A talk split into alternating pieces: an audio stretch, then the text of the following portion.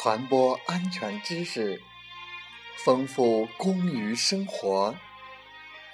这里是美海之声，我是童源。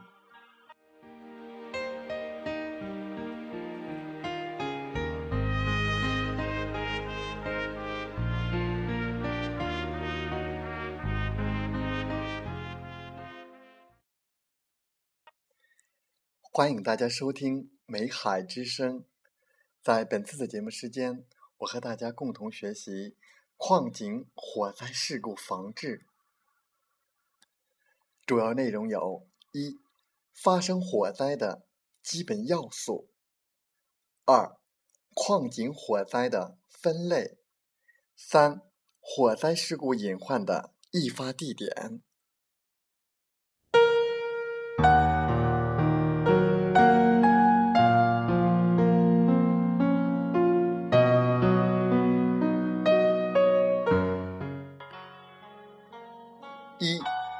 发生火灾的基本要素。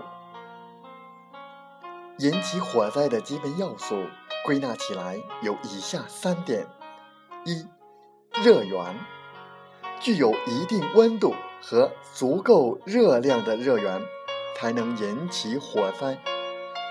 在矿井中，煤的自燃、爆破作业、机械摩擦、电流短路。吸烟、烧焊等都有可能成为引起火灾的热源。二、可燃物，在矿井中，煤本身就是一个大量且普遍存在的可燃物。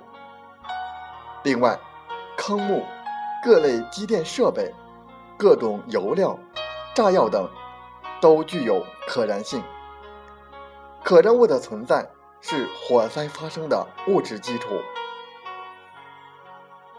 三、氧气。燃烧是剧烈的氧化反应，任何可燃物尽管有热源点燃，但缺乏足够氧气时，燃烧是不能持续的。所以，氧气供给是持续燃烧不可缺少的条件。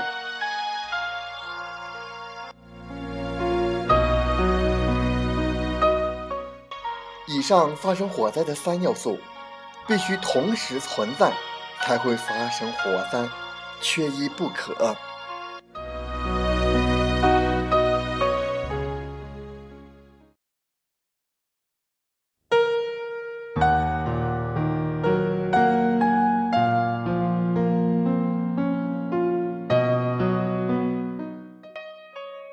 二、矿井火灾的分类。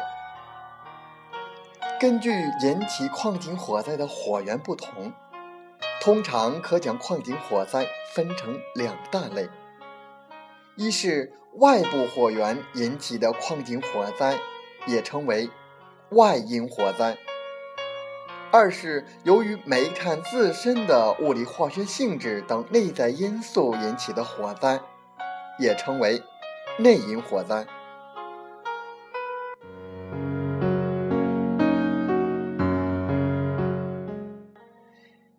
一外因火灾，外因火灾又称外源火灾，是指由于外来热源如明火、放火炮、电焊、气焊，在井下吸烟、人为纵火等原因造成的火灾。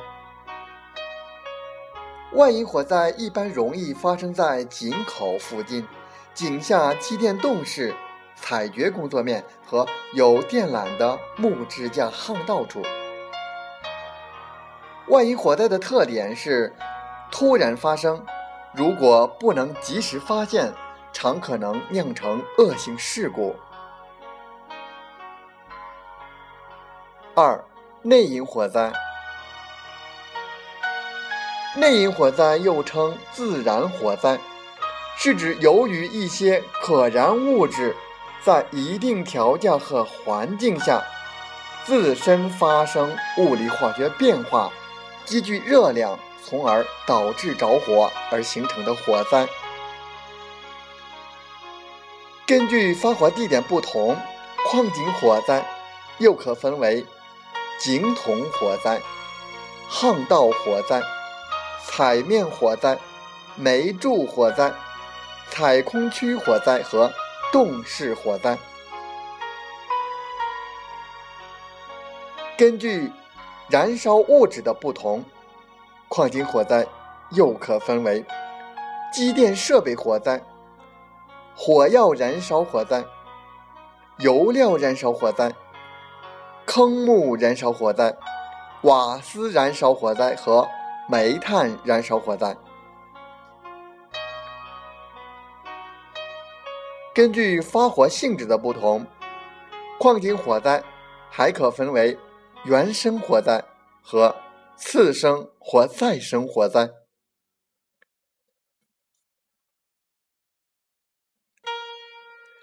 次生或再生火灾是指由原生火灾而引起的火灾，在原生火灾发展过程中，含有可燃物的高温烟流，由于缺氧而未能完全燃烧。在排烟的通道中，一旦与风流汇合，很可能再次燃烧。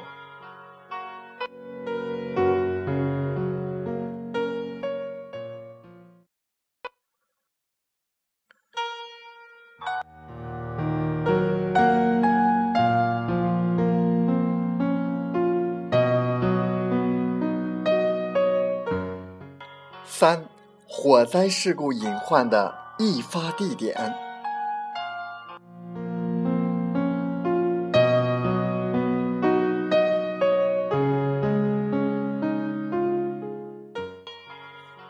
煤炭自然发火的地点很多，常见地点如下：一、断层附近；采煤工作面的进风巷、回风巷。和切眼。三、停采线附近。四、遗留的煤柱。五、破裂的煤壁。六、煤夯的高冒处。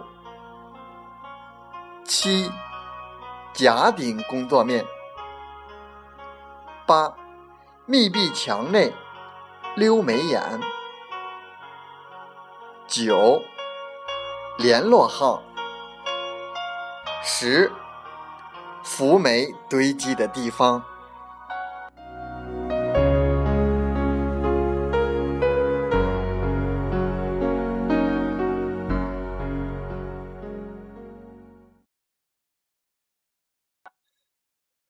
感谢大家的收听和学习。